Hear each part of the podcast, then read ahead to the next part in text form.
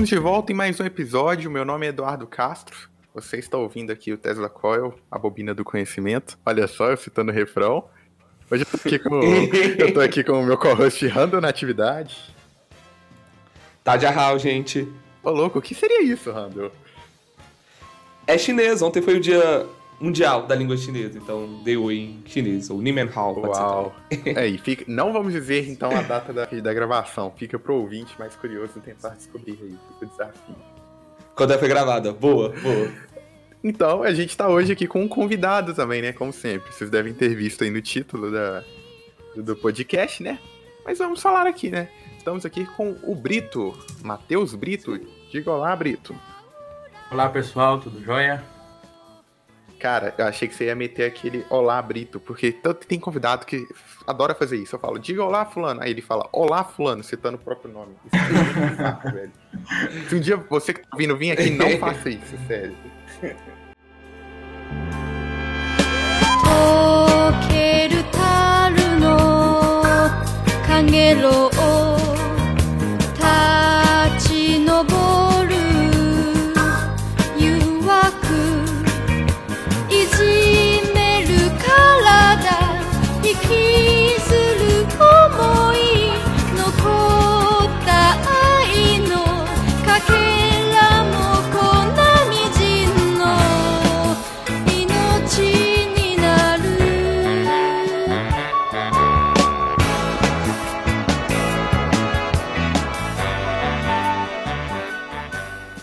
Você está ouvindo Tesla Coil, a bobina do conhecimento.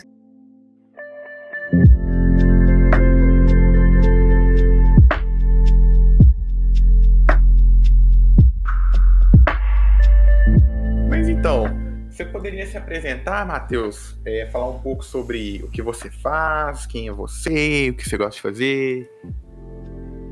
Beleza. Bom, eu sou o Matheus Brito, como já disse, eu sou aluno do curso de licenciatura em Física da Faculdade de Ciências e Tecnologia, a Unesp, campus de Presidente Prudente. Para quem não conhece, a Unesp é uma universidade estadual paulista.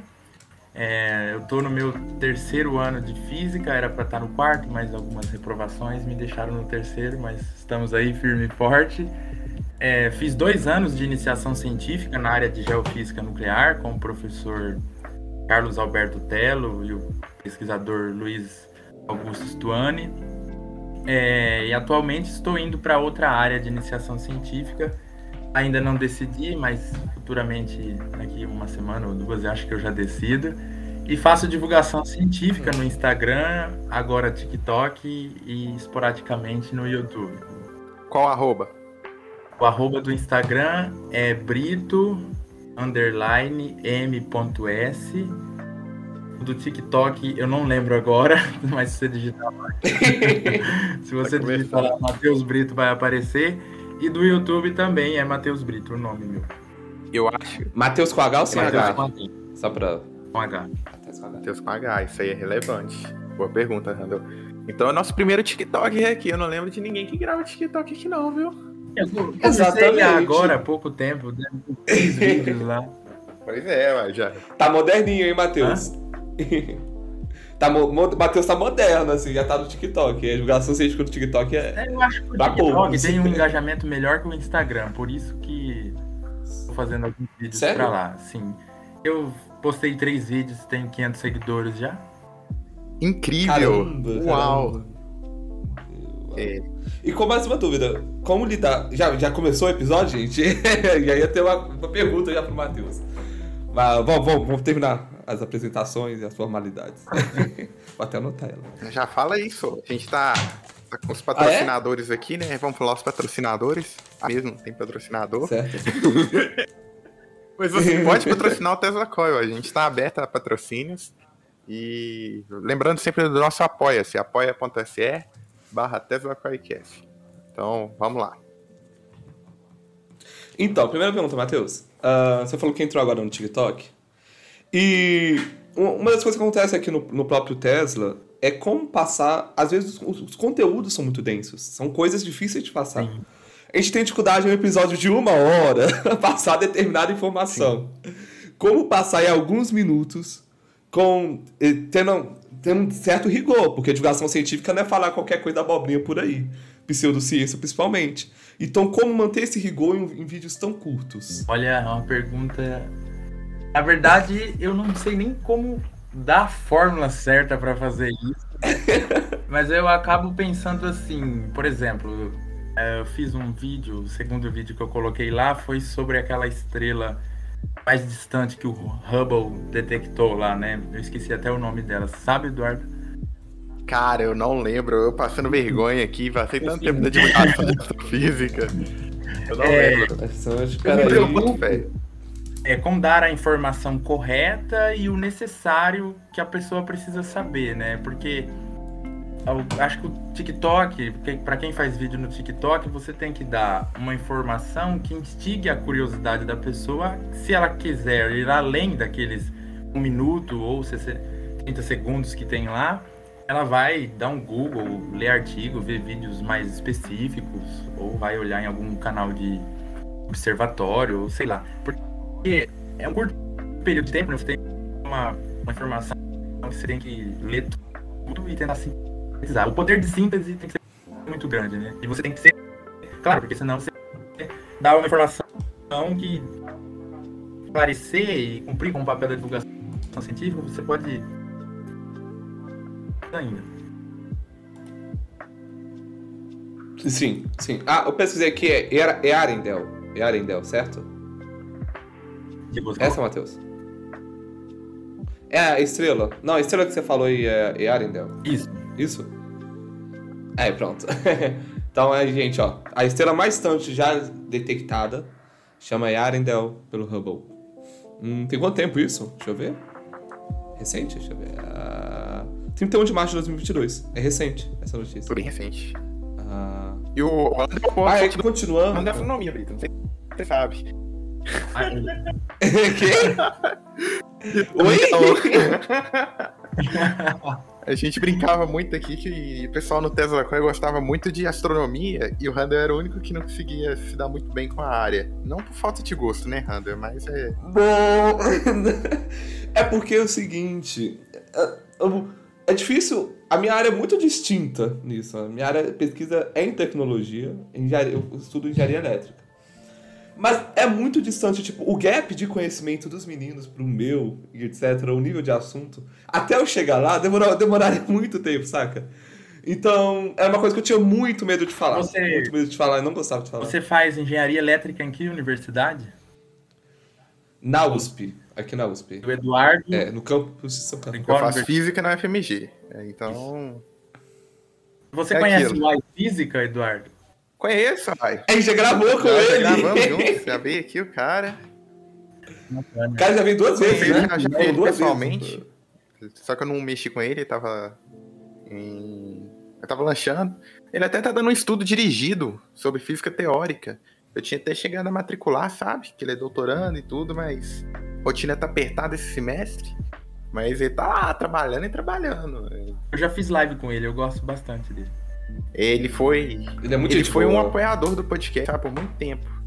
Até a gente encerrar. Ele foi. foi. o que mais manteve. Ele só parou porque a gente encerrou quando a gente deu a pausa, porque era um pouco antiético, né? De sem, sem postar episódio, o pessoal financiando a gente, né? Aí a gente encerrou, aí cortou todos os apoios que tinha. É, eu resolvi fazer a pausa, mas ele é um cara, tipo assim, apoiou muita gente, sabe? É, até, até com divulgação e tudo, e com conteúdo. Sou é, o, o Felipe é uma gracinha. Uma gracinha. Assim, é o tipo de pessoa que a gente vai conversando, a gente nem vai perder, percebendo, sabe? Saca? É, conversa rende muito. Então, um abraço aí, Felipe. Um abração, se estiver nos ouvindo. Mas voltando à pergunta, é porque tem uma coisa que me fazem muito também quando a gente começa a fazer divulgação científica, que é uma coisa que até a Rita, que é um, ela fala bastante de textos envolvendo sociologia e linguística, a Rita Van Hunt, que é uma drag. É, incrível, incrível, eu adoro ela. E ela fala do delivery de conhecimento. Que é as pessoas acharem que simplesmente é tipo um drive-thru. Ai, me dá um pouquinho de conhecimento sobre física, eletromagnetismo pra hoje, fazendo favor, um vídeo de 30 minutos. Saca? E conhecimento 30 não é minutos? Isso, né? Conhecimento é uma. 30 minutos? não, é. Eu quero ser doutor em eletromagnetismo em 30 segundos, por, por favor. É. mesmo, né? Matheus pode falar aí. E aí, e aí eu, tipo, você deve ter enfrentado isso com a divulgação científica. Tipo, eu quero saber disso em uma coisa rápida, fácil de, de entender pra eu ser doutor nesse assunto. Não é assim que funciona. Não. E uma sociedade imediatista como a gente tá hoje em dia, falar isso pra galerinha jovem é bem complicado, saca? Tipo, você tá estudando há três anos de física. Se eu te perguntei, você sabe física? Você fala, não sei física até é, hoje. É engraçado, porque é. é aquilo que eu sempre gosto de dizer, porque o Marcelo Glazer fala muito sobre isso, é que o conhecimento é como se fosse uma ilha, né? No meio e o oceano que cerca essa ilha seria o desconhecido. À medida que você aumenta o conhecimento, você também aumenta o desconhecido. Ou seja, Sim. a física parece que as coisas nunca têm fim, porque quando você estuda física 1, 2, 3, 4, e depois isso vai para quântica e dentro dessas áreas, se você for muito a fundo, tem coisas muito muito específicas vai indo e a coisa não para. E conforme vai surgindo a pesquisa científica né, em determinadas áreas, vai surgindo novas perguntas e novas respostas e, e a ciência vai se alimentando e o conhecimento é muito dinâmico. Então, não dá para. Você estuda, estuda, você vai fazer doutorado e ainda você não sabe de 1% do não. que existe de física, por exemplo. Isso é, é aí que tá. E você se manter, tipo assim, no que a gente chama no estado da arte, ou seja, na, na ponta assim, da pesquisa é muito difícil, que todo mês saem trocentos artigos. Então, pra você chegar lá é muito difícil. Quando você chega lá, se manter é muito difícil. Você não dá conta. Então, eu fico, eu é fico é pensando nisso, porque, por exemplo, enquanto você tá aqui, quer dizer, enquanto nós estamos conversando aqui, tem gente produzindo ciência em algum lugar do mundo aí, né? Nos Sim. laboratórios e tal, em casa, no home office, enfim e estão publicando artigo e conhecimento está sendo gerado, né? Agora, acompanhar Sim. toda essa produção científica a gente não consegue. Então, tá aí a importância, né, de você ensinar para as crianças, os adolescentes e até para os adultos de como que a ciência é feita, né? Porque talvez não seja interessante você é, saber todo esse conteúdo, né? Ser conteudista. Mas se você entende o processo da ciência, talvez seja muito mais valioso que você ficar entendendo, sei lá, 200 equações de não sei o que que você não vai, no fim não vai usar para nada na sua vida cotidiana, por exemplo. É. E aí a gente chega numa outra coisa, né? Sistema de ensino brasileiro, extremamente conteudista. A gente estava até discutindo isso antes da gravação, que no WhatsApp, né? Sim. Que Sério? Eu, tava, eu postei uns trechos, né, no status do Zap aí, é, de um livro do Feynman, é, que é uma autobiografia, até recomendo, pessoal, e deve, você deve estar brincando, senhor Feynman. Deixa eu ver Food Place. Hum. É isso mesmo. Que ele critica, lá nos anos 50, como é que a física é no Brasil, que aqui a gente, muito, pessoal é competente, tudo, estuda e tal, mas parece que o pessoal se apega muito às fórmulas e tudo e esquecem que estão estudando a realidade, sabe? E isso é muito problemático.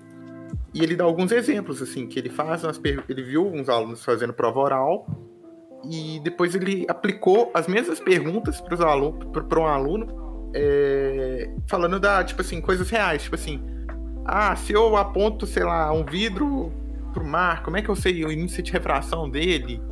Algo assim. É, só um exemplo, eu não lembro se foi certinho, era algo parecido. Aí o cara não sabia responder, sabe? Mas ele tinha acabado de responder isso na prova e não conseguia conectar o conhecimento. Então a gente tem muito esse problema aqui no, aqui no Brasil, principalmente. Nos outros países eu não consigo falar, né? Mas é, é um problema bem foda, né? É, a ciência é fundamental, né? Ensinar como a ciência é feita impacta em tudo, em todas as áreas, né? Porque, por exemplo, até vamos pegar um exemplo. Sei lá, você vai fazer um exame daqui uma semana a tua cultura científica influencia na tomada de decisão de você fazer um exame é, científico, né, com rigor e tal, porque, porque ao invés de você procurar algo pseudocientífico, né, para tra tratar o que você tem. Então, se você tem uma cultura científica, digamos, sólida, você vai procurar um especialista, né, você vai saber questionar aquilo, perguntar se que se aquilo realmente funciona, se aquele tratamento é eficiente e tal. Você não, não acaba caindo e sendo entre, é, melhor dizendo, você não é predado né, pelas pseudociências como muita gente é. A cultura científica de um indivíduo influencia na sua tomada de decisão no dia a dia. E se acaba a questão do senso crítico, Sim. né? A cultura científica ela desenvolve muito o senso crítico. É, é que tá. E aí você fica. Eu vejo que a gente tem dois problemas nesse caso. E a gente pode acabar confundindo. Um, as pessoas se elas compreendem o método científico mesmo, como é que funciona e tudo. Por exemplo, eu não preciso saber sobre medicina para eu entender que, por exemplo, é, eu tenho de ir no médico quando eu tô com alguma coisa, tipo assim, errada na minha saúde, né? Não preciso, por exemplo, ter um doutorado em medicina ou algo do tipo. E o outro que é o próprio cientista conseguir entender o que ele está estudando. Não necessariamente o método investigativo ali. Ele pode entender o método investigativo, mas às vezes ele pode, tipo, se perder. Isso é um problema muito da física. Se perder e esquecer que ele está estudando, própria, tá estudando a própria natureza, sabe? É, eu acho que são dois problemas distintos. Uma Sim, coisa é... interessante também que o Feynman fala, acho que é o Feynman.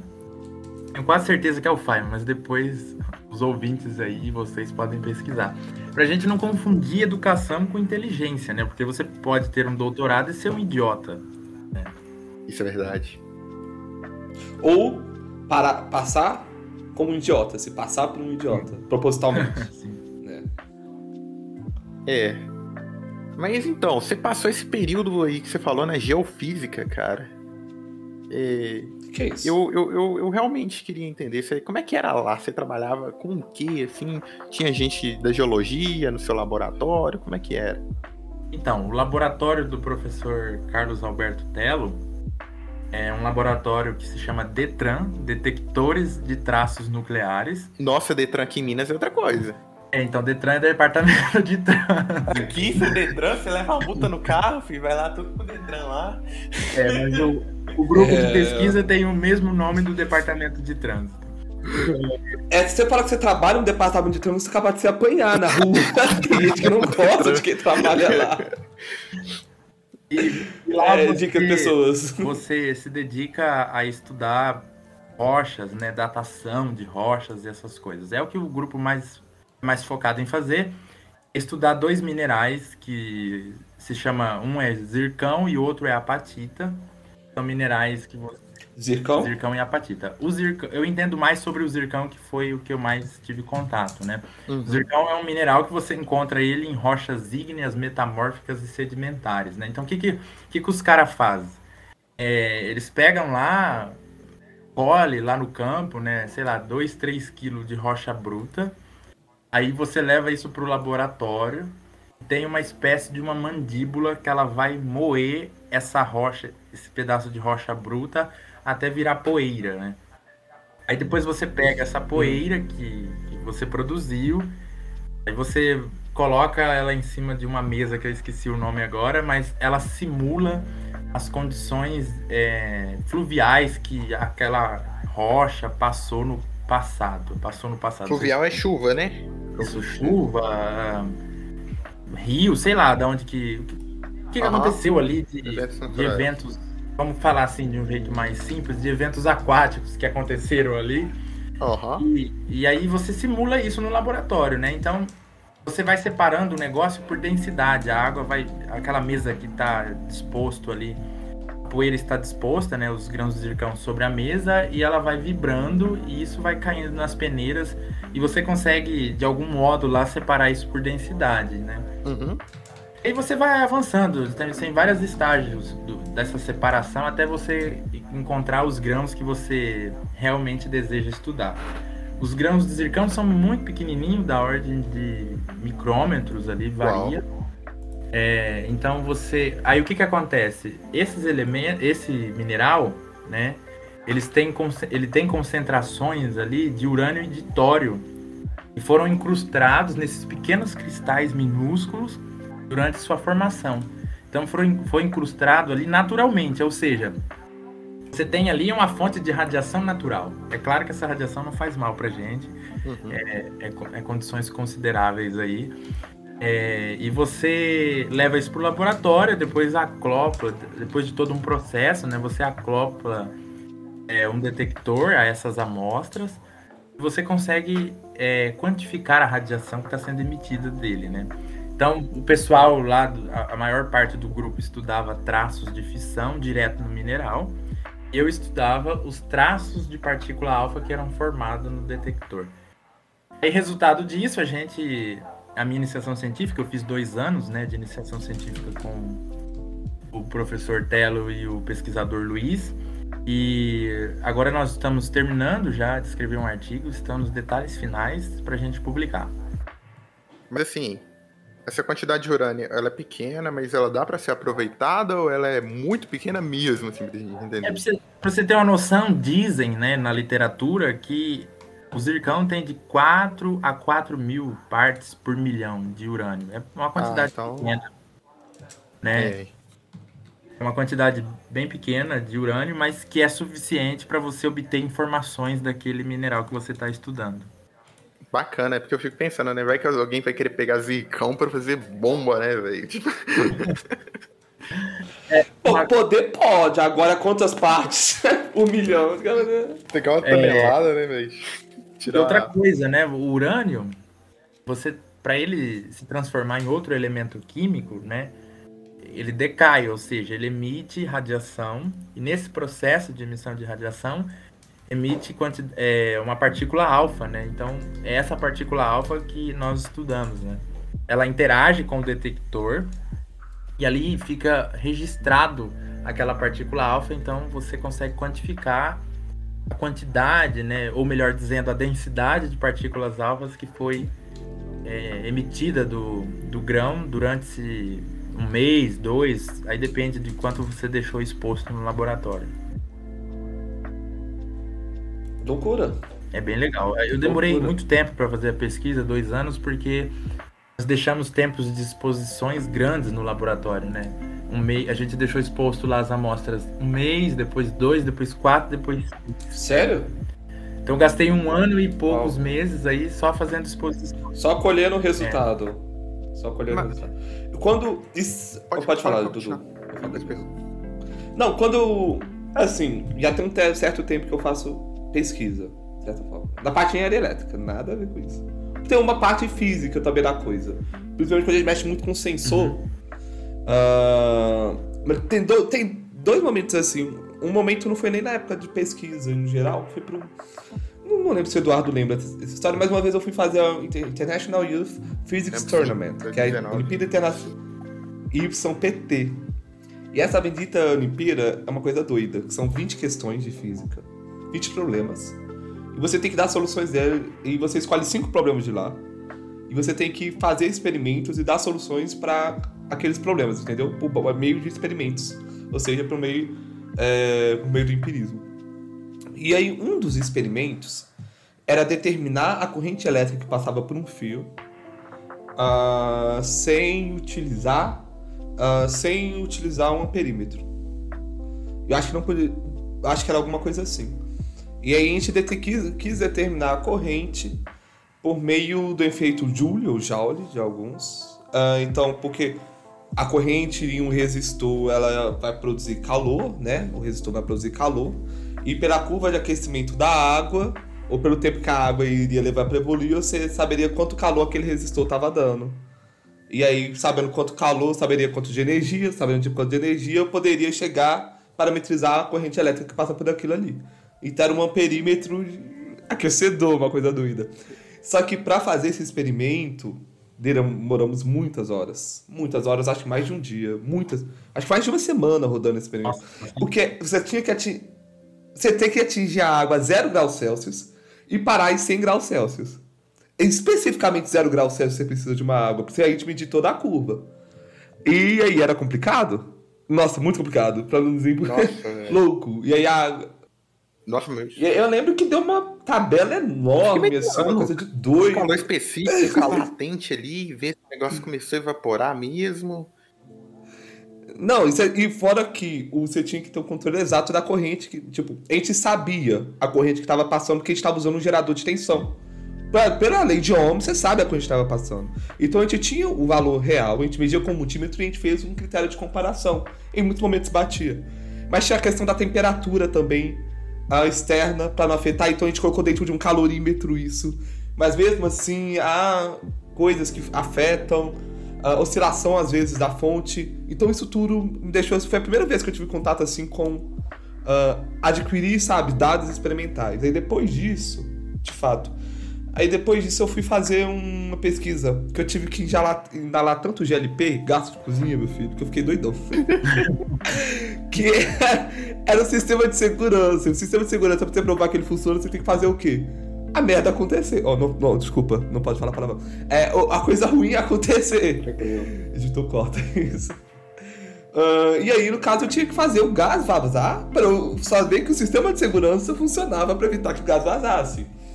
Mas isso foram foi mais de oito meses de pesquisa, só medindo o gás vazando e se o gás deixou de vazar. É, tem problemas Com... demoram bastante, né? Sim, sim, sim, loucura. Então imagina o seu um ano e meio deixando o negócio lá, pegando os dados, ver se tá certo. Dá trabalho, gente. Dá trabalho. Pesquisa não é uma coisa. Fala que pessoal da universidade fica fazendo nada. É, então, aí que eu Porque penso. Porque a pesquisa demora. Fazendo as pesquisas experimentais, no caso de vocês dois, é, é, é, algo que é bacana que vocês pegam uma maturidade que muita gente na física não desenvolve, que é tipo, é pensar que modelos são apenas modelos. Eu tô tendo uhum. uma aula de recursos didáticos na licenciatura, que eu tô percebendo bastante isso. O pessoal foi fazer um experimento com espectroscópio, que, é, que você tem que atritar uma bolinha, Aí a bolinha é conectada com fio a umas folhas e as folhas deviam se, se abrir por causa de acúmulo de carga. Ah, eu adoro esse experimento. Pois ah. é, por ouvinte que não conseguir entender, não tem problema não. É, eu sei que pro podcast é difícil falar, eu não tenho como eu fazer gestos aqui pra você. A gente pode colocar. É um vídeo. Um link é. num vídeo no YouTube. Basicamente. A gente vai deixar na descrição. O menino fez o experimento lá e deu errado. Aí a gente pensa, a física não funciona aqui na sala? Não. Aí a gente tem que começar a considerar outras variáveis. Ah, o tempo tá úmido. Ah, então por que, que o tempo úmido é, afeta as cargas elétricas? Aí você tem que considerar umas coisas assim. E no, e no processo de pesquisa em um laboratório, é exatamente isso, igual o Randall falando. Tá mexendo na corrente. Aí você for ver, corrente do fio, quando o fio esquenta, a resistência altera. A gente não considera isso no modelo ideal. Uhum. Então, cara, isso é, é incrível essas coisas assim. A gente nunca pensa nisso. É muita coisa, né? É muita variável envolvida ali pode alterar os seus resultados. Por isso que a pesquisa experimental, ela muitas das vezes envolve que você faça a reprodutibilidade daquilo, né? É, lá, é. Você, por exemplo, no meu caso, depois que eu consegui quantificar essas partículas alfas é, usando um detector que se chama CR39, eu tive que ir para o microscópio, olhar lá e contar aquilo várias vezes, porque alguma coisa ali estava dando errado e a gente tem que ter a certeza, né, eliminar, tentar eliminar o máximo possível de erro, né? E uma coisa interessante de se falar aqui é que por mais que a gente diga, né, que física é uma ciência exata, eu não concordo muito com isso porque você nunca chega com uma pesquisa científica no valor verdadeiro daquela coisa, né? Você chega muito próximo e quando você faz uma pesquisa experimental, você também tem o erro, né? Ou o desvio padrão daquela amostra que você tem. Então você nunca está determinando exatamente com 100% de precisão aquele, aquele valor, mas você chega muito, muito próximo. É igual, por exemplo, os modelos atômicos, né? O átomo lá, por exemplo, de Rutherford, que você tem os prótons e os nêutrons, que são o núcleo, e os elétrons, que formam a eletrosfera. Esse é um modelo atômico. Isso não quer dizer que o átomo se comporte, é, não sei se é muito correto dizer isso, mas isso não quer dizer que o átomo é igualzinho ao que o Rutherford descreveu. Naquela época, para os instrumentos que você tinha na época, aquele modelo é um modelo muito bem aceito e chega muito próximo que encaixava da realidade, entendeu? Sim, então sim. encaixava ali, os caras conseguiram. Agora você tem o um modelo aí, é, qual que é o modelo mais moderno? Acho que é o de Schrödinger, né? É, sim.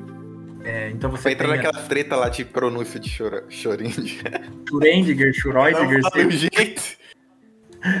Então, por exemplo, o modelo atômico. O cara do gato. O cara do gato, que põe um gato, o gato acho que fica mais fácil. Todo mundo vai saber quem que é. Mas o, o Luiz Ameão. Schrödinger, ele trabalha com a densidade de probabilidade onde o elétron possa estar ali, né? Então, você vê, para a época, as coisas, é, conforme os instrumentos vão avançando, né? Você tem uma tecnologia maior, a tua interpretação da natureza vai chegando mais próxima da realidade. Então, é isso aí. Física experimental é isso. Hum. Cara, então, eu, eu vou, vou com uma polêmica aqui. Inclusive, eu acho que no Brasil, talvez por a gente não ser um país desenvolvido, a nossa divulgação científica de física experimental é muito fraca. Se for ver, tem muita coisa legal em física experimental e aqui a gente chega só, tipo, divulgação de astronomia, sabe? Tipo, é, você vai ver lá nos Estados Unidos, tem cara, sei lá, como Bill Nye fazendo experimentos. Nossa, em... o Bill Nye, velho. Pois Ó, é, do Science Tem uma série na Netflix, depois vocês pesquisem o nome dele, que eu não lembro o nome da série, mas é fantástica, velho. É física experimental. Continua, Eduardo. Pois é, os programas vêm tudo de fora, igual tem o um mundo de Bigman e tudo. As experiências aqui, você não vê muito isso, sabe? É, eu vejo, eu lembro de um, até de um projeto que tem na Universidade de Divulgação Científica, que é o Física Fácil, que fica junto do grupo de astronomia, que o pessoal às vezes fazia uns experimentos, tipo, sei lá, é, girava um banquinho e arrastava a caneta para mostrar, passava a caneta para mostrar a força de Coriolis, fazia uns, hum. uns, uns negócios assim. E sei lá, cara, eu acho que falta isso no Brasil, sabe? Porque tem muita coisa legal de experimento e a gente tem pouco acesso a isso. É, sabe uma coisa que eu fico percebendo? É que, por exemplo, por astronomia, né, chamar muita atenção, despertar ali a curiosidade das pessoas, porque quem nunca olhou para o céu à noite, né, ou de dia, mas tem muita física interessante sendo desenvolvida e já muito bem estabelecida, né? Que não é essas áreas para além da, da atmosfera do planeta Terra. Mas é, eu acho que a gente tem que instigar essa garotada que está vindo aí. E isso deve ser feito dentro da sala de aula, né? As aulas de física precisam ter ali uma, um laboratório para o professor poder fazer as aulas, porque os conceitos de física não são muito fáceis, né? A gente que está na graduação olha os conceitos do ensino médio, para a gente é fácil, porque a gente já passou pelo ensino médio, já está na graduação, já viu, reviu. Mas para os alunos, por exemplo, que entram no primeiro ano, você falar sobre força, como pelo menos o ensino público não tem física no nono ano, né? Você tem só no primeiro ano do ensino médio. Então, você está ali no laboratório, o laboratório ele vai contextualizar muito bem o conceito, né, com a prática ali. Então, eu acho muito importante fazer isso, né? E eu, o mais gostoso do laboratório é ver que não dá certo. É. A maioria das vezes o laboratório não dá certo, eu ficava desesperado. Eu queria achar o resultado do professor, ah, tem que dar isso. Porque a gente, no, no, no mundo das ideias, nos modelos matemáticos, tudo é lindo, tudo é fácil de fazer. No laboratório tudo dá errado. Mas eram as coisas que eu mais gostava de fazer. O pessoal achava que eu era meio doido lá na escola, porque no dia do laboratório, quando eu tava todo feliz, todo pimposo lá. É, feliz lá, né? pro experimento dar errado. E era gostoso, entendeu? Você vai passando a amar, a fazer pesquisa e etc. Vale a pena, viu, gente, quem tá tendo oportunidade, porque tem programas estaduais, Matheus e Eduardo. Por exemplo, gente em escola estadual, não precisa ter um colégio técnico, um colégio federal, que pode fazer iniciação científica. Na própria UFMG tem, existe uma feira chamada UFMG Jovem, que vários estudantes do ensino médio fazem iniciação científica, sabe? Eu fiz iniciação é... científica no ensino médio. E aí, viu? É incrível, é doido demais. É uma oportunidade assim que. Eu fiz três anos. tive, os três anos de ensino médio eu tive a oportunidade. Sério? E quem te contou? Como é que você Eu recebia Sim. uma bolsa de 100 reais por mês do CNPq, mas não, eu não me importava nem com o valor. Eu, eu uhum. gostava de fazer o que eu estava fazendo, né? Então você já sabe, já tá por dentro do que é academia há um certo tempinho, né? Já tem contato Ah, desde 2016 eu tinha contato com a universidade já. E aí, não chegou a pensar assim, será que eu devo ir para a universidade? Chegou a pensar nisso? Então, o que, que aconteceu foi o seguinte: quando eu entrei no primeiro ano, é, eu conheci, porque te, teve as matérias novas, né? Física e Química é uma delas, e tinha uma professora de Química e um professor de Física, professora Carla e professor Ulisses, que trabalhavam na universidade fazendo pesquisa já, mestrado, doutorado. Então eles, hum. eles davam aula no ensino público, mas também faziam pesquisa na universidade pública, na Unesp. Hum. E aí eles tinham esse projeto lá em parceria com dois professores da Unesp, professor Gustavo e professor Moacir, e levaram esse projeto para a escola. Então, logo assim, acho que depois que eu entrei no ensino médio, uns quatro, seis meses depois, eles apresentaram. Não sei se foi quatro ou seis meses ou se foi antes disso, mas enfim, foi no primeiro ano. eles apresentaram o PIBIC Júnior, que é o Programa Institucional de Bolsas de Iniciação Científica para Jovens do Ensino Médio, né? Eles sim, falaram sim, sim. de um assunto maravilhoso, que é nanotecnologia. Então, é, eles chegaram lá para fazer uma apresentação do que, que era nanotecnologia. E quando eu vi que aquele negócio, é, nanotecnologia, era você manipular átomos e moléculas numa escala, né? Você pegar ali o metro e dividir um bilhão de partes, é nessa escala que você está trabalhando, eu surtei. Eu falei, que negócio fantástico. Uhum. Até porque é, eu nunca tive assim vontade de pesquisar sobre ciência e tal no ensino fundamental, porque eu não era bom aluno. É, eu não tinha, eu não tinha, não era que eu não era bom aluno, não tinha interesse por nada, minhas notas eram horríveis e tal. E aí só no ensino médio que me despertou essa curiosidade. Então, se não fosse essa professora e esse professor, eu acho que eu não estaria na ciência hoje. Porque quando eu vi nanotecnologia, eu falei, eu quero trabalhar com isso na minha vida, mas hoje eu não quero mais, mas foi a porta de entrada. eu acho incrível sua porta de entrada ter não ter sido astronomia. Ou necessariamente a quântica. Que as duas. O pessoal sempre causa pra física por causa Porque dessas tecnologia, foi. Porque, porque não, não necessariamente nano é quântica, né? A gente tem muito isso. Porque assim, quando você trabalha nas escalas muito pequenas da matéria, você tem alguns efeitos quânticos, né?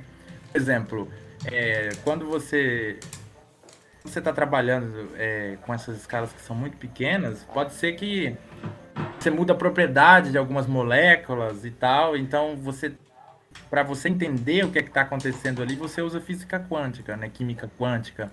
Então podemos dizer que nessa escala também há muitos efeitos quânticos. Sim. A quântica envolvida. Mas não é aquela parte mais teórica, né? Como fosse mais aplicado, né?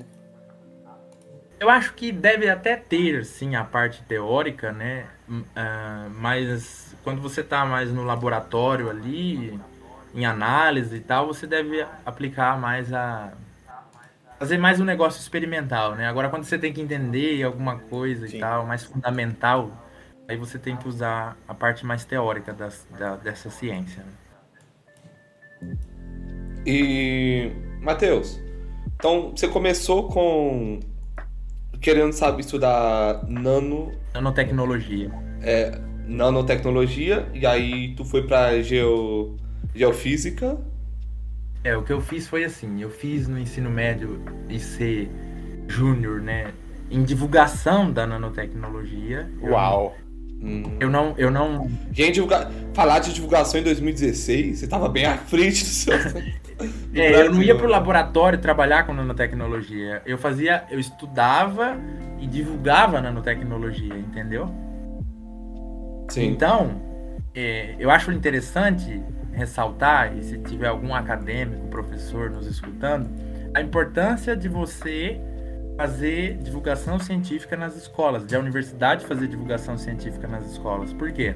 Eu sou fruto de uma divulgação científica muito bem feita em uma escola do estado de São Paulo, aqui do, do Oeste Paulista, né? Então, ou seja, eu fui para a universidade porque eu conheci uma ciência que me interessou. E pode ter muitos jovens aí pelo Brasil que vão se interessar por ciência, mas nem tem noção do que é ciência. E se você não faz divulgação científica, como é que você vai comunicar a ciência para aqueles que não fazem parte da academia ainda? Não é? Você deixa até a ciência mais diversa, né? É até aqui algo que. Sim. Eu acabo reparando que, tipo, a conversa aqui é três caras pretos falando de ciência, sabe? Quanto que isso acontecia no Brasil há 40 anos atrás, sabe? Era muito rara, velho. Então... O Brasil precisa se empenhar é, a academia precisa se empenhar, eu sei lá, ter um movimento maior a gente fortalecer a cultura de divulgação científica no Brasil. É, você, você vê, a gente tem uma quantidade muito pequena de museus no país. A gente tem uma quantidade muito pequena de laboratórios nas escolas estaduais, porque não é toda escola estadual que tem laboratório de ciências. Então a molecada, a juventude, não, não vai conhecer ciência porque vai cair uma pedra na cabeça dela e ela vai passar a entender o que está acontecendo ali, né? Não vai entrar uma luz pela janela da pessoa, ela vai ver. A... não vai, ela vai de Newton, né? Onda eletromagnética, ela vai. Uau! Ela vai dizer simplesmente. Já sei o que quer fazer, né? Pedra sabe o que é gravidade, né? Aí talvez, né? Mas é interessante, cara. Então, eu vou vendo, eu vou vendo pelas experiências agora muito na licenciatura, sabe? Como é que eu vou refletindo muito sobre como a gente fala de física no ensino, sabe? E duas coisas totalmente diferentes, né? Divulgação e ensino. É, mas eu queria fazer uma pergunta é. que, tipo. Eu acho, o Eduardo, você disse que é duas ah. coisas diferentes, mas eu acho que não deveria ser, né? Você acha? Porque, por exemplo, se você está é, ensinando alguém ali na, na, sala de aula, de certa forma você está divulgando o conhecimento. Não sei se eu estou uhum. certo, né? É uma, uma coisa que eu acho, né? Sim. É, muita gente discute né, que a divulgação científica a gente não tem tanto o arcabouço teórico do ensino. É, pelo menos no dia a dia, né? É algo. Ah, sim, isso é verdade. A gente tem um papel mais, às vezes, apresentador ou uma coisa assim, um negócio artístico. Sim, Enquanto sim. o ensino o ensino pode ser artístico, mas ele é mais, eu, diga, eu digaria que o ensino ele conta. Ele tem uma ciência por trás do ensino. Não que não tenha ciência por trás da divulgação, mas a gente tem um papel mais artístico, tudo. Tenta trazer a coisa mais bonita ali. É, é, é uma boa discussão. Mas então, eu queria falar sobre algo que é um dilema que eu e o Rando a gente discutia muito fora de gravações, e os meninos que trabalhavam com a gente antes aqui. Como é que se é para você fazer divulgação estando na graduação? Isso pesa para você? pesou algumas vezes. E aí eu levei uns puxões de orelhas do meu orientador, Luiz. Sério? Luiz Augusto Pereira Stuani. É, ele deu uns puxões de orelhas. Por quê? Ele falou assim, é, teve um momento aí que eu estava me dedicando mais à, à, divulgação do que à graduação. Uhum. Né? E, é, e, ele falou assim, olha, eu, eu aí, você eu gosta aí. de divulgação científica e tal, mas você precisa é entender que você, para você ser um bom divulgador científico, você tem que se formar em física e tal, e estudar. Então você tem que achar um equilíbrio da coisa, né? Então eu agradeço demais o Luiz, porque ele era meu orientador, né? Agora eu não. Eu saí do grupo de pesquisa lá, que fazia parte.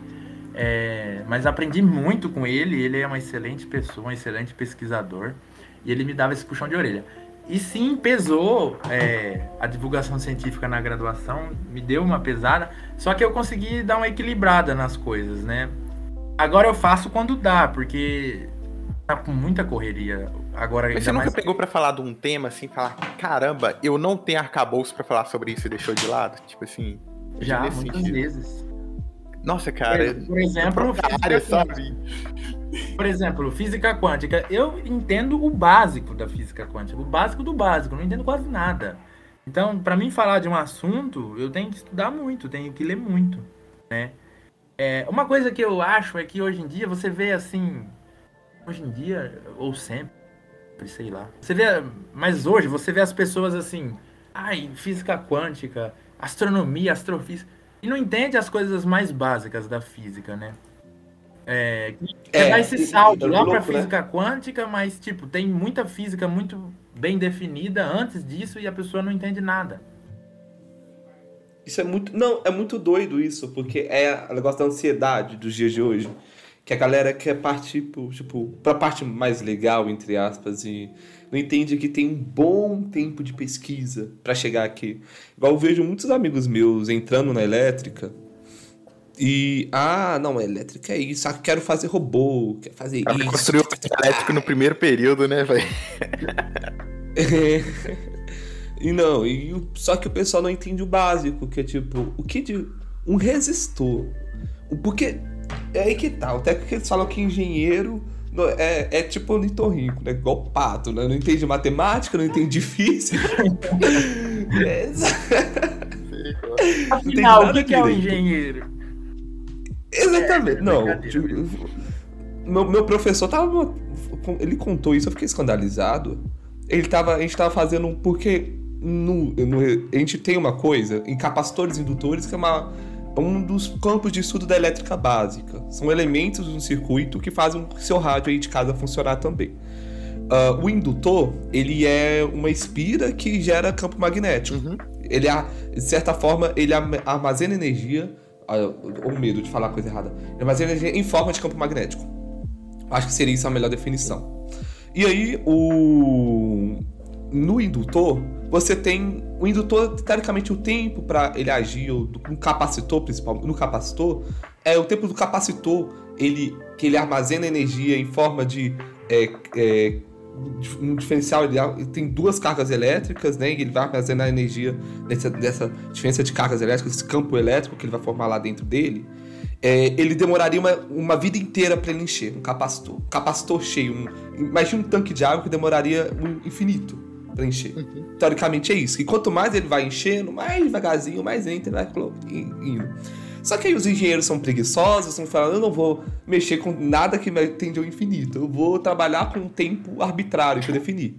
Aí que é o tal, a letra grega tal. Que é 63%. 60% tá bom, gente. Já, já é o suficiente, o resto a gente ignora. e é isso. Então tem um erro ali. E aí, trabalhando com as fórmulas, você chega lá que para um erro mais ou menos de 4,7%. É um, desenvolvendo algumas equações, etc uh, com esses, esses arredondamentos de dinheiro. Só que o professor sempre falou: 4,7%, sabe o que é isso? Não é 4,7, é 4,6, 5, 8, negócio. É uma letra feia, é um número feio. Engenheiro não gosta disso. Bora meter um 5 que vai, um 5% de erro, que a gente vai mexer nos cálculos e tá ótimo, ignora, joga pela lata. Então acontece isso na engenharia, saca? Acontece muito, Matheus. Mas é porque, é, é igual eu acho que o engenheiro não se prende tanto ao método teórico, sabe? Os modelos, no geral. Entende que o mundo, na vida real, a gente dá para fazer uns, a, a, umas acomodações tá ali que funciona da mesma maneira. É, é, é tá mais inteligente na física. O pessoal gosta de ficar falando, ah, engenheiro é pi pra 5, não sei o que, a gente gosta de ficar zoando. Mas física também. Pi pra 5 exagerou, é 13. Edu, é 13, não é 5, não. É 3, ok. Então, mas na física. Vai falar isso, Eduardo, que a gente arredonda a gravidade pra 10, viu? É, Pois é. E, e, também tem, na própria física mesmo, a gente vai fazer equação do pêndulo, por exemplo, pêndulo simples. A gente vai fazer pequenas aproximações. Por exemplo, a gente pega o seno de teta para pequenos valores e a gente bota seno de teta igual a teta. Facilita na. Funcionou. Para pequenas aproximações, aquilo ali tá bom. Então na física a gente é, tem eu... isso também, de certa forma. Só que não, às vezes não é tão escrachado assim, mas acontece. Do quatro... é. Não. Mas eu não vou voltar no assunto, senão isso aqui, esse podcast vai ser só, somente para falar mal dos engenheiros. Exato, engenharia é bom, pô. Eu vejo alguns colegas, tipo, querendo fazer coisas incríveis na elétrica, robôs, etc., mas não entendem um básico de como funciona um resistor. O que de fato. De onde veio essa ideia, gente? De energia elétrica. Que ideia é essa de você pegar um fio, enrolar o fio, e você produz campo magnético? Como. Gente, a pessoa acordou de manhã, vou enrolar esse fio aqui, botar numa pilha, que alguém obviamente já tinha inventado, e vou ver o que, que vai dar. Vou pôr uma bússola perto. Então, inclusive, eu faço referência ao episódio de eletromagnetismo que a gente gravou aqui. Então, as coisas básicas não entendem como funciona. E aí quer pular pro final, pra sobremesa. E nem come uma coisa com feijão. Isso acontece muito. Muito, muito mesmo. Não que eu saiba alguma coisa, tá, gente? De nada, eu só sei que nada sei. Quando eu vejo, de vez em quando, uns circuitos com capacitor, indutor, resistor, eu, eu tenho vontade de enfiar debaixo da terra, mas tudo bem. Eu não gosto da parte de circuitos, não. Sério? É doida demais. É doida demais. Na verdade, eu Porque, tipo, fã de eletricidade. Você tá brincando? A eletricidade é a coisa mais bonita que tem. Dá mais eletricidade. O eletricidade. Engenheiro eletricista, dependendo. Pelo menos na FMG. É. A gente estuda. É, nossa, A gente demais, faz a física é. 3, né? Que na FMG chama Fundamentos de Eletromagnetismo, engenheiro também faz. A gente faz hum. eletromagnetismo 1, que engenheiro também faz. E a gente faz eletromagnetismo 2, que engenheiro não faz. Faz bacharel, Eduardo? Eu faço a licenciatura, depois pretendo complementar com bacharelado, sabe? Entendi. É, mas a questão mais profissional mesmo. E sabe como é que tá, né? A questão do bacharel no Brasil. E você já tem a área de pesquisa que você pretende no mestrado ou você não quer seguir carreira acadêmica? Então, aí que tá, cara. Eu tô me descobrindo na física. Eu passei um tempo fazendo iniciação científica voluntária na astrofísica. Não cheguei a publicar nada, só li alguns artigos, vi revisão de tese, etc. Agora eu tô tentando a sorte no CDTN, que é o Centro de Desenvolvimento da Tecnologia Nuclear. Vou mexer com física nuclear? Mais ou menos. Vou tentar mexer lá com caracterizações de filme fino. Aí você me pergunta, o que é isso? Eu também não sei, eu vou lá pro laboratório descobrir ah, isso. Na, na Unesp, onde eu faço física, tem caracterização, tem grupo lá que mexe com isso. Pois é, cara. É, é um negócio que. É, quando você entra em física de materiais, eu acho que as pessoas só descobrem quando entra. Ninguém sabe de verdade o que acontece antes de entrar, sabe? É engraçado. Eu acho legal ciência e tecnologia de materiais. O meu departamento aqui de física é focado em ciência e tecnologia de materiais. Não temos nada de astronomia ou astrofísica aqui. Mas é muito interessante do ponto de vista que tem muita coisa interdisciplinar. É, na UFMG é forte é o grafeno pessoal do grafeno é muito forte, traz muita verba para o departamento de física. É, o pessoal da Nano aqui é muito Exatamente. forte. Então, quando eu chegou ter experiências aí com alguns professores, né, Rando? Eu conhecer, igual o Luiz Gustavo. Sim, uh... incrível cansado. Temos episódio com ele aqui o... também. É sobre o nome dele, né? Vale a pena ver. A do Jório. O Ado é um cara. Eu vou indicar uma pessoa para vocês aqui no próximo episódio. Oh, Sei lá, se vocês quiserem chamar, né? É... Não, a gente tá aceitando indicação, principalmente. É, Quem, professora Priscila Alessio Constantino. É verdade. Uma professora? Ela é professora é, do meu departamento lá, professora de física. E ela é a professora coordenadora do perfil de divulgação científica Ciência e Ponto. Não sei se vocês conhecem. Ah, o que você você tá, você ajuda Isso, nesse ela, grupo? Ela ajuda? faz divulgação científica, dá palestras em escola, é, faz pesquisa, dá aula. Eu gosto bastante da Priscila, ela é muito gente boa. Vai dar um bom podcast. Não, óbvio, já vamos colocar na, li na lista. Priscila, você vai ser a próxima a falar com a gente. Uh, e é muito bom receber mulher. É uma você coisa que, que eu bato muito na tecla as minhas inspirações, assim, são mais mulheres do que homens? A minha orientadora agora de iniciação científica, incrível doutora Vivian Suzano. Ela é incrível, ela é uma moça jovem, assim, ela é, e super cheia de vida, etc. Uma doutora, uma vida toda dedicada, sabe? Ao estudo das engenharias, etc. É. Meu, olha, Natan que me perdoe, que foi meu antigo orientador. Mas a Vivian tá sendo uma orientadora excepcional. A, a, me motiva muito ver onde ela alcançou, onde ela foi, a carreira dela ter começado no técnico. Então, assim, minhas experiências com profe professoras mulheres são as mais motivadoras e incríveis. Agora conta a sua, Matheus. Não, porque assim, na astronomia, né, ó, e astrofísica, eu conheço a, a Thaisa Storch Bergman, tem a Rita de Cássia, tem a Marcele, tem a Ângela Vilela Olinto. Tipo, tem uma porrada de mulheres que estão em cargos... Na astrofísica era mulher também, a Silvia Alencar. É, ela estão em cargos assim grandes, cargos importantes de liderança. Sim. E são mulheres fantásticas no que, ela, no que elas fazem, né? E são muito boas, né? São referências na área. É, tem a Márcia Barbosa, que não é dessa área de astronomia e, física, e astrofísica, mas trabalha estudando água, né? As anomalias da água. Nossa, tem a Zélia, tem uma galera gigante aí. E são Cara, mulheres. Eu acho interessante eu... que na astrofísica mesmo, eu acho que é o lugar que eu vejo mais concentração assim, de mulheres na física. É... Hum, verdade. Lá no observatório, na divulgação, eu acho que o do grupo de astronomia de lá, de homem tinha eu, o Thiago, que é host lá no Paralaxe agora, né? Que eu saí. E o Júnior, que é nosso editor aqui do Tesla, assim, tipo, tirando isso, eram umas nove meninas, assim. Tipo, era muita gente. Bastante, né? É. E é uma coisa que eu sofro muito aqui na engenharia, baixo número de garotas, sabe? É, é ruim. É ruim na sala. Um número mais reduzido de mulheres. É, é triste. É triste mesmo.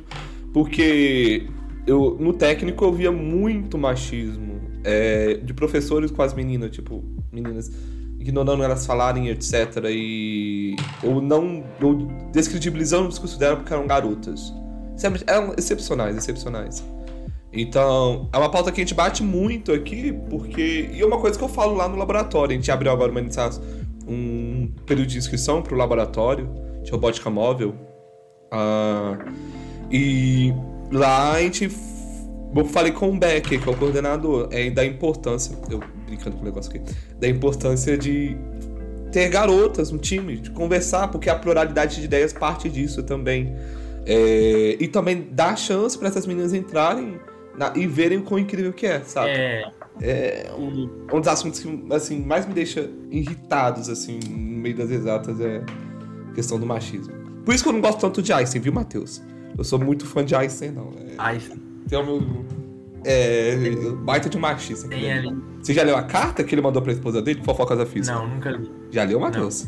Aí não leia, senão você vai falar que Einstein que se exploda, não quero saber de Einstein.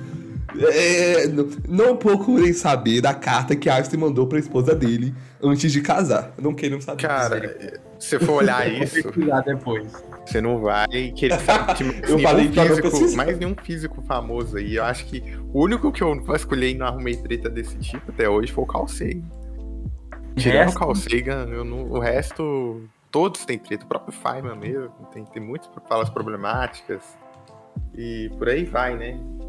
Eu acho que a gente é muito influenciado, infelizmente, pelos vícios de nossas épocas, né? A gente tem muitos comportamentos errados hoje que vão ser só discutidos no futuro. Então, a gente tem constante evolução. É. Mas é importante a gente ter um senso crítico, ver não tá certo, e se um dia eu tiver um cargo de relevância, até mesmo onde eu estou, eu quero fazer isso diferente. Então, respeito. A gente fala de mulheres, mas falar de trans, travestis na pesquisa é quase inexistente. Eu conheço a Lucy, que trabalha com paleontologia. Tem uma outra que fala. É... Gabriele Weber, eu acho. Gabriele Weber? Da física? Da física. Eu acho que a conheço. Assim, de conteúdo, assim, dela postar alguma coisa ou outra. Ela Mas... fala lá. No... Mas ela tem um pouco. perfil chama Mamutes da Ciência.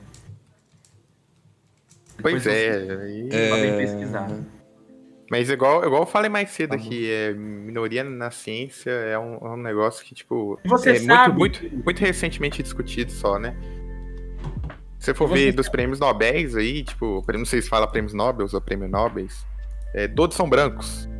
É tipo assim, branco ou, amarelo aí no máximo, né? Você entra aquela discussão se, se amarelo é branco ou não. Mas assim, não teve nunca nenhum preto Nobel de Física. Então, assim, é um rolê complicado. Não, e professores, a gente, legal que a gente transita em vários assuntos dentro desse podcast, né? A gente vai das pautas sociais à, à academia e física, tudo no meu podcast. Mas uh, eu só tenho um professor pardo, não, preto na verdade. Eu tenho um professor preto somente na universidade. Eu não tenho nenhum na física. único que me dá aula. Sério? E eu, quando eu vi ele, eu fiquei super feliz, eu abracei ele. São o doutor Evandro. Não consigo lembrar, eu não, mas eu não tenho feliz. nenhum, eu acho. É, pra, pra, e é ruim isso. Pra, pra, não gerar polêmicas, né? Eu vou usar a palavra negro pra encobrir, encobrir pretos e pardos. Na física, tem um lá na FMG. Tipo assim, um, talvez dois em 70. A gente tem 70 professores no departamento. Então, assim, mais de metade da população é negra. Então, você fica, meu Deus do céu, o que tá acontecendo? É, e é uma, uma coisa que eu falo, é, porque na, tem cota para pretos e pardos. E dentro da, do meu curso, assim, eu não vejo tantos pretos e pardos mesmo com a cota lá na USP, saca? É, é uma coisa que me incomoda muito, uma coisa que eu quero lutar mais para que isso aconteça. E é doido pensar, né, né de que ciência também é. A, a ciência vista de qual ponto? Do, porque a ciência que a gente construiu hoje, né, Matheus? A ciência do Ocidente, muitas vezes. Ciência, é, a, ciência, é a... a gente bebeu, né, da ciência europeia. Branca, exatamente.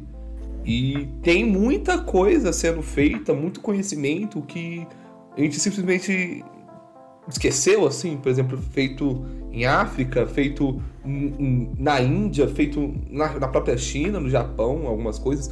Tem muita coisa que vem desses lugares. Por exemplo, um, quando eu tava fazendo essa pesquisa do GLP, eu fiquei de cara que tinha um cara fazendo a mesma linha de pesquisa comigo no Sri Lanka. Gente, o Sri Lanka é o último lugar do mundo que eu imaginar que ia abrir uma universidade. O cara ia fazer. É, é, então. E a gente esquece muito, fica focando muito nas universidades estadunidenses e naquele eixo França-Alemanha uh, de pesquisa, tá? Em Reino Unido, Inglaterra também aparece. E esquece que existem outras partes do mundo fazendo pesquisa. É, nossa matemática não... é totalmente devido aos árabes, né? Se a gente for pensar, né? Sim. E, e pouca gente sabe. Índia também. Índia também. É, é, Índia. E a gente esquece muito. Esquece muito disso.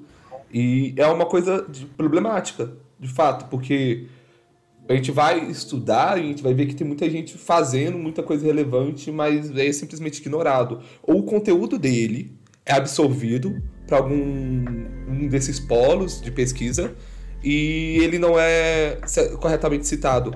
Isso acontece muito aqui no Brasil também. Tem muita pesquisa boa feita no Brasil que, por conta da dificuldade de patente, etc., o pessoal lá fora copia e coloca patente. Muita coisa. Os professores do meu departamento relatam várias vezes. O Brasil é, tem que evoluir em todos os sentidos. Todos os sentidos. Na política, na arte, na ciência, na cultura, tudo. Sim, sim. Então, eu acho que é um momento também, a gente fala dessas camadas dos estados sociais, é um momento também da gente valorizar o que a gente produz, saca? Outra coisa que eu bato no laboratório, Matheus, é a gente vai publicar papers em inglês, ou artigos em inglês, mas vamos ver a viabilidade de publicar uma cópia desse mesmo artigo em português.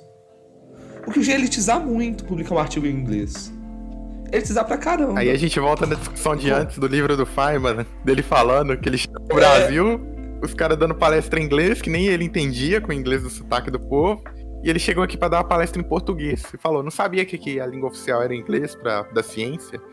Pô, é! ele aprendeu português pra falar aqui, sabe? Tipo, esse cara aqui. Oh, hoje eu cheguei, tipo, tava num workshop de pós-graduação, tinha as palestras em português e tal. Aí chegou um cara e resolveu falar inglês, e não tinha, tipo, ninguém na plateia que falava inglês, sabe? E, tipo, pô, cara trabalhando aqui, velho, CBPF, e, pô, vai falar inglês, velho, pô. Aí eu acho complicado. É, é doido. Você já enfrentou alguma coisa, por exemplo, esse gap? Você estava lá no ensino médio, você tinha que fazer divulgação científica em português. Era. Você, você sentiu alguma coisa? Tipo, dificuldade de achar conteúdo? Ah, com certeza. Ou algo do tipo? Ainda mais naquela época, que nanotecnologia não era tão falado. 2016. Nanotecnologia não era tão falado. A maioria dos conteúdos, uns 60%, que se tinha era em espanhol. Porque a gente participava Sério? de uma rede chamada Nanodif, que as publicações eram muito em espanhol. Então tinha. Eu não lia espanhol e nem leio espanhol até hoje, mas usava o Google para traduzir o negócio ali, porque ajuda dos professores também. É, é isso, isso, é triste. Mas é uma coisa que a gente tem que mudar, porque quando a gente vai. Você vai ler o. Olha você ver como é que o sistema é curioso. A gente tem que publicar. E aí, para publicar, a, uh, os, a, a CAPES ela tem um índice chamado índice Qualis, que é um índice de qualidade de onde você vai publicar. Uh, e também existem alguns índices assim para congressos. E no Brasil, você tem uma valorização muito grande do periódicos em inglês, periódicos de língua inglesa, e de congressos em língua inglesa. Então, tudo no Brasil. Você precisa, quanto mais artigos você publica em periódicos com um índice qualis alto, uh, mais bem visto você fica na academia. Então, a academia hoje, do jeito que ela é, acontece, o sistema todo acontece, você fica. Se você tem uma pesquisa boa, se você tem uma pesquisa, você tende a priorizar sim publicar em inglês. E você não pode falar, ah, eu quero publicar em português. Isso acaba te afetando negativamente, entende? Aconteceu comigo e agora para um congresso no Teresina, Teresina Piauí, chamado Cibim. Só que minha orientadora, ela leu a pesquisa, etc, falou: "Não, acho que essa pesquisa a gente não vai apresentar aqui no Brasil, vamos tentar, tentar fora, em, outro, é, em um congresso internacional, que é muito mais bem visto, etc. Uh, ah, e é uma coisa triste, sabe? Só elitiza, né? De certa forma. Pô, só elitiza. Não, mas aí a gente entra num e... problema, né? Porque a linguagem da ciência se comunicar lá fora, no mundo inteiro, é inglês, né? Uhum. E, e não tem como, mesmo que a gente queira, né, publicar em português e tal, se você, por exemplo, tem revistas que você só consegue uma pontuação maior ali na, no impacto da revista internacional, né? Sim. E você acaba sendo é. obrigado a publicar. Então, porque você vai depois para futuramente mestrado, doutorado, você precisa disso. Seria bacana um equilíbrio, é, né? É isso. Tipo, o cara não chegar e precisa dar uma palestra em inglês aqui no Brasil, né? Pelo menos isso. Não acho pois que é. publicar em inglês, eu acho necessário também, mas tem uns absurdos que me incomodam. Eu acho também. Isso não seria um problema se a gente tivesse um aparato melhor para o ensino de inglês nas escolas. Você sabe uma coisa aqui, você falando de inglês aí nas, nas escolas? Acho que. Quantos anos eu fico na escola? Acho que 12? não sei. Deve ser 10, 12 anos. É, eu não sei nada de inglês. Só o verbo to be, né? Que é, estudei inglês a vida inteira na escola, não sei nada de inglês. Não, e é aí você chega na universidade, você tem o Idioma Sem Fronteiras, que tinha até uns anos atrás, né? Que os governos anteriores tinham criado. Sim. Aí você chega, o atual governo corta. Aí você fala, porra, aí como é que você faz? Aí você tem que pagar para fazer um curso de inglês enquanto você só Fica estuda. difícil, né? Fica difícil. Então, é, é nisso aí que a gente. Olha, eu queria fazer uma recomendação de um livro aos ouvintes e vocês e os futuros ouvintes que vão nos ouvir aí. O livro do Marcelo Glazer, A Simples Beleza do Inesperado. Um filósofo natural em busca de trutas e do sentido da vida. Muito bom esse livro. Você já conseguiu falar com o homem? Rapaz, olha, eu já mandei vários e-mails para ele, a gente já trocou verdade, quando eu quis desistir do curso em 2019, uma história interessante. eu queria desistir do curso e eu acabei conhecendo o Marcelo Glazer e eu falei, eu vou mandar um e-mail para esse cara. Eu mandei um e-mail falando sobre a física, as dificuldades que eu tinha e tal, e ele me incentivou a, a ficar na física. Ele falou assim: é, para mim não desistir do curso, que professores ruins eu iria ter a vida inteira, é normal e que eu precisava aprender por fora muitas, muitas coisas que eu não conseguia aprender por, por conta de algum professor e etc. Enfim, ele falou assim, aprenda inglês, ele falou, aprenda inglês e, de, e leia os, aquele, aquela coleção do Feynman, que eu esqueci o nome Sim, agora. Ele já ele lia nas férias. É, e aí ele falou assim, tipo, esse, esse e-mail que ele mandou para mim me motivou demais no começo da graduação. É, eu, não, eu não sei se eu já mencionei aqui no podcast, eu reprovei em seis matérias do Aham. primeiro. É, né? comuns. Então, tipo assim, tava total desmotivado. Eu ia desistir do curso de física porque eu me achei assim capaz. Gente, não tinha como, eu não entendi. Vai, as pessoas vão ouvir e vai dar risada. eu não entendia coisas muito simples da matemática que eu deveria, para quem terminou o ensino médio, deveria saber. Né? Eu sei que isso também não é culpa só minha, mas enfim, não me interessa quem que é o culpado disso tudo. O que interessa é que hoje eu tô aí, né? É, mas assim, tive muita dificuldade no início do curso de física. Eu quis desistir a todo momento. Deus me livre. O negócio era muito difícil para mim. E aqueles integrais e tal, e não sabia nem Bhaskara. E eu falei, que porra é isso? E aí, e aí tive que ir atrás, né? Eu fui fazer Kumon de matemática, aí eu fiz. Bacana. Tô terminando o Kumon agora. É, então, assim, aí eu tive um. Meu pensamento matemático, lógico, desenvolveu bastante, entendeu? Então, eu tenho uma capacidade hoje de abstração 30, 40 vezes maior do que quando eu entrei no curso, né? E esse livro do Marcelo Gleiser, logo na primeira capa, ele fala assim: ele dedica o livro para a toda truta que eu não peguei e equação que não resolvi. É, que ele fala aqui que ele foi para um congresso e depois ele foi pescar na cidade do congresso e tal, e ele acabou meditando sobre algumas coisas. É bem bacana. Boa. Tá aí a indicação, a gente vai deixar também é, embaixo na descrição, para quem quiser conferir, Matheus. E é legal você contar isso, porque eu sinto que na universidade a gente não conversa muito sobre isso, ao menos onde eu estudo, não se conversa muito sobre as dificuldades e quando todo mundo, a galera tá com dificuldade, todo mundo se fecha um pouquinho e tenta resolver por si só, sabe? É, e a gente deve desmistificar, primeiro, não sei se é onde eu estou, mas um ambiente de alta competitividade que a gente tem dentro das salas. É, não é só onde você está, é. não. Acho que isso é no Brasil inteiro. É, sim. É, entender que graduação ali é uma turma, gente, é um coletivo. Então todo mundo ali. É legal estudar em grupo, tá? É, às vezes fazer lista com os amigos. Não entendi, olha, eu não entendi. Falar eu não sei é uma das coisas mais bonitas que alguém pode falar, ter a sinceridade. Sabe, fala, eu não sei, eu quero aprender. É porque se você admite e que você não sabe, você aprende, né? Sim. E hoje em dia a gente tem um orgulho muito grande em lidar com essas coisas. Eu falo até por mim. É... Então, é bom você falar isso, porque, obviamente, uma pessoa que entra desde o primeiro ano de ensino médio pra é, já, já interessada em ciência é um bom aluno acredito que você era um bom aluno. E ser bom aluno não necessariamente está associado com a nota ou o desempenho desse aluno. É, eu vou falar uma coisa. Não necessariamente. Prova. Uma teste. Sabia? Modelo de prova. De... Eu dei prova. Não, eu não sei se uma, uma porcaria de um pedaço de papel vai atestar se você sabe alguma coisa ou não. Porque você pode muito bem estudar a prova e daqui um mês você não sabe mais nada. E o que, que, isso, que, que o professor mediu com a prova? Nada. Parabéns, não mediu nada. Sabe, prova é Exatamente. Tem outras maneiras de você avaliar o aluno. Para isso que existe educação, né? O, o, ensino de física, por exemplo. Porque você tem outras maneiras de avaliar o aluno. A prova não deveria ter o peso que tem hoje, porque, por exemplo, vou falar uma coisa.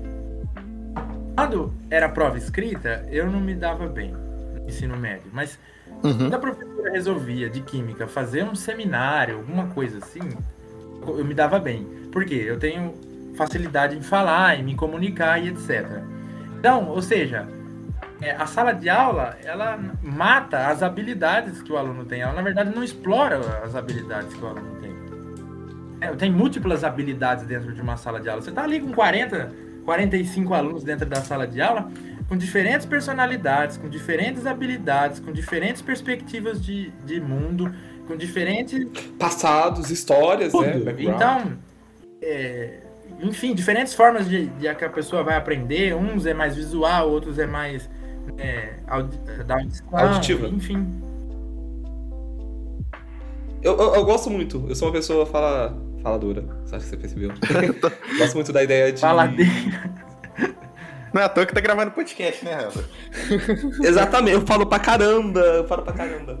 E, e aí o. Eu adoro seminário, adoro falar, adoro expor minhas ideias. E prova, eu fico. Eu sou uma pessoa ansiosa também.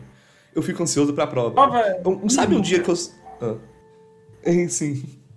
Eu, um dia que eu, eu tive assim. Falei, cara, eu não sou bom cara, eu preciso estudar mais, foi quando eu fiz a primeira prova pro colégio naval. Era época de ensino médio, ensino fundamental, tava indo pro ensino médio. Eu falei, cara, eu quero tentar fazer o colégio naval.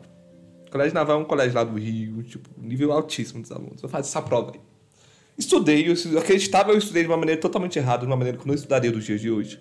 Estudei, pseudo estudei. E eu ficava lendo, vendo vídeo, lendo e tal, mas não era a maneira que eu precisava estudar. Que a minha maneira de aprender é fazer exercício e chorar enquanto faço exercício. É assim que eu aprendo. E aí. Ou quando eu não faço, no caso, né? E aí eu não, não estudei o suficiente, mas não tinha um background de matemática, porque eu queria exatamente na crista e eu não tinha construído de tijolinho a tijolinho, não tinha o ensino básico da matemática necessária, a matemática elementar, que a gente fala, né? O suficiente. Fui péssimo na prova. Têm Acho que eu acertei em duas questões. Essa prova. De é 10, de 15. Eu fui péssimo, péssimo, péssimo, péssimo, péssimo, péssimo. Eu. E aí foi quando assim eu entendi que. É, eu tô bem longe de estar bom e. Entendi também aquela história, né?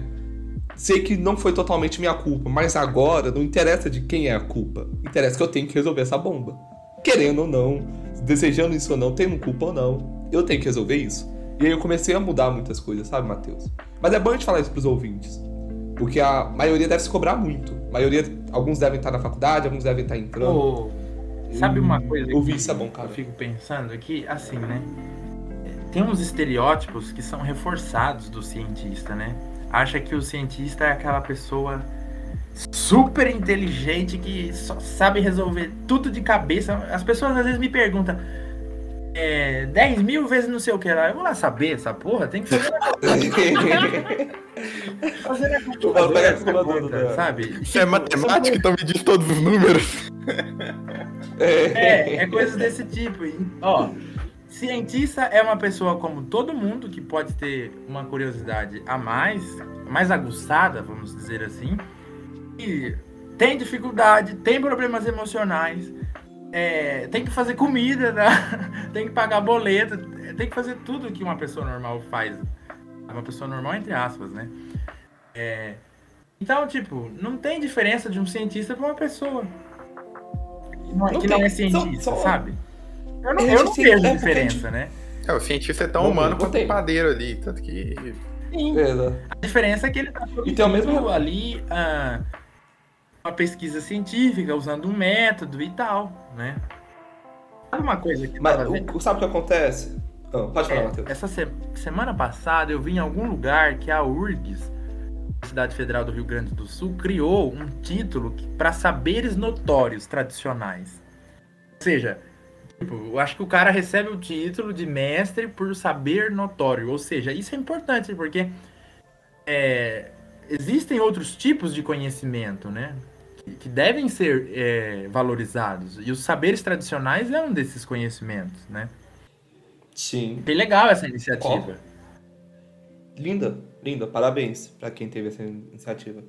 Ó, é. Bom, bom título de matéria. Bom título de matéria, né, Dudu? Sim. É, mas é, por, lado, por outro lado, eu fico otimista com o futuro, porque eu vejo que está formando muita gente, ainda mais na licenciatura, que gente que quer seguir carreira acadêmica e tem é, consciência de educação. Eu vejo igual o Matheus, é um cara que quer ser cientista e estuda educação também. É, antigamente não tinha isso, eram coisas totalmente separadas. Eu, eu, sou otimista com o futuro por causa também. de pessoas como você, Matheus. Enfim. Obrigado.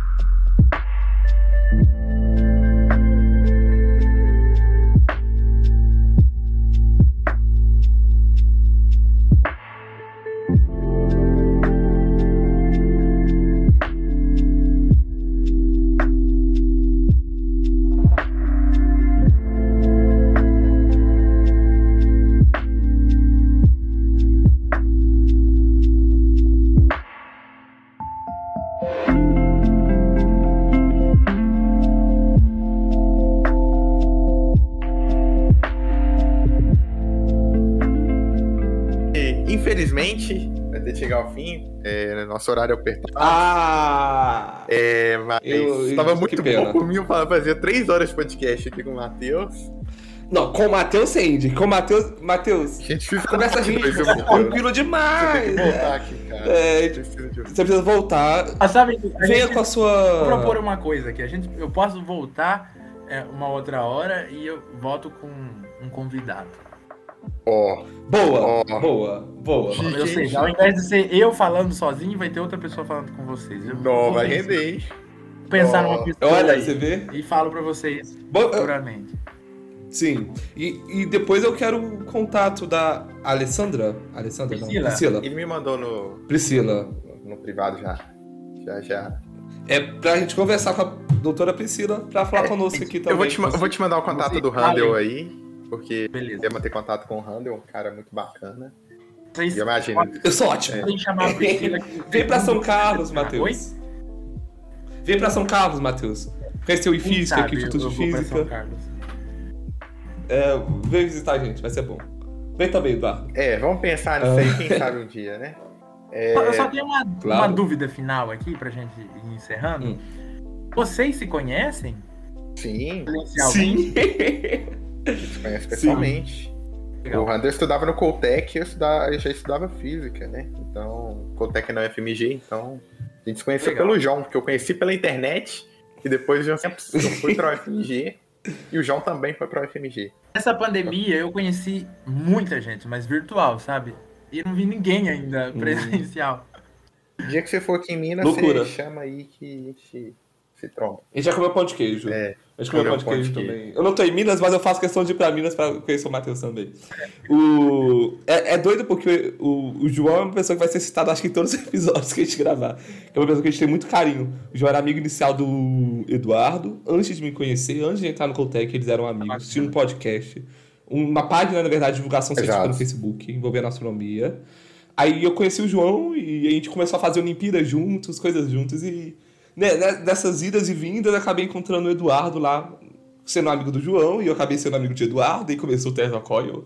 E essa loucura tá que até hoje acho que vai por muito tempo. Que eu tenho muito carinho, muito, muito amor e apreço. Tá? Pois é. Bem, agradeço ao ouvinte que esteve com a gente até aqui, seja ouvinte que esteja no banho, caminhando, lavando prato, ou apenas sentado, deitado, contemplando o episódio. Todos vocês estão indo para escola. Escola, todos vocês estão no meu coração. É, o nosso Instagram é TeslaCoicast, a gente está ativo por lá, publicando os episódios, novidades e tudo. Episódios quinzenais. É, temos nosso apoia, se apoia.se barra TeslaCoicast. Se você não pode apoiar financeiramente, apoie, por favor, divulgando esse episódio para um amigo, para quem você acha que precisa de um episódio de divulgação científica ou de um podcast. A gente traz um papo bem mais leve aqui, como é que vocês podem perceber. É... Então, é isso. Muito obrigado, Matheus. Obrigado ao Randall por estar trabalhando aqui nessa iniciativa Nada. maravilhosa comigo. E até a próxima, ouvinte.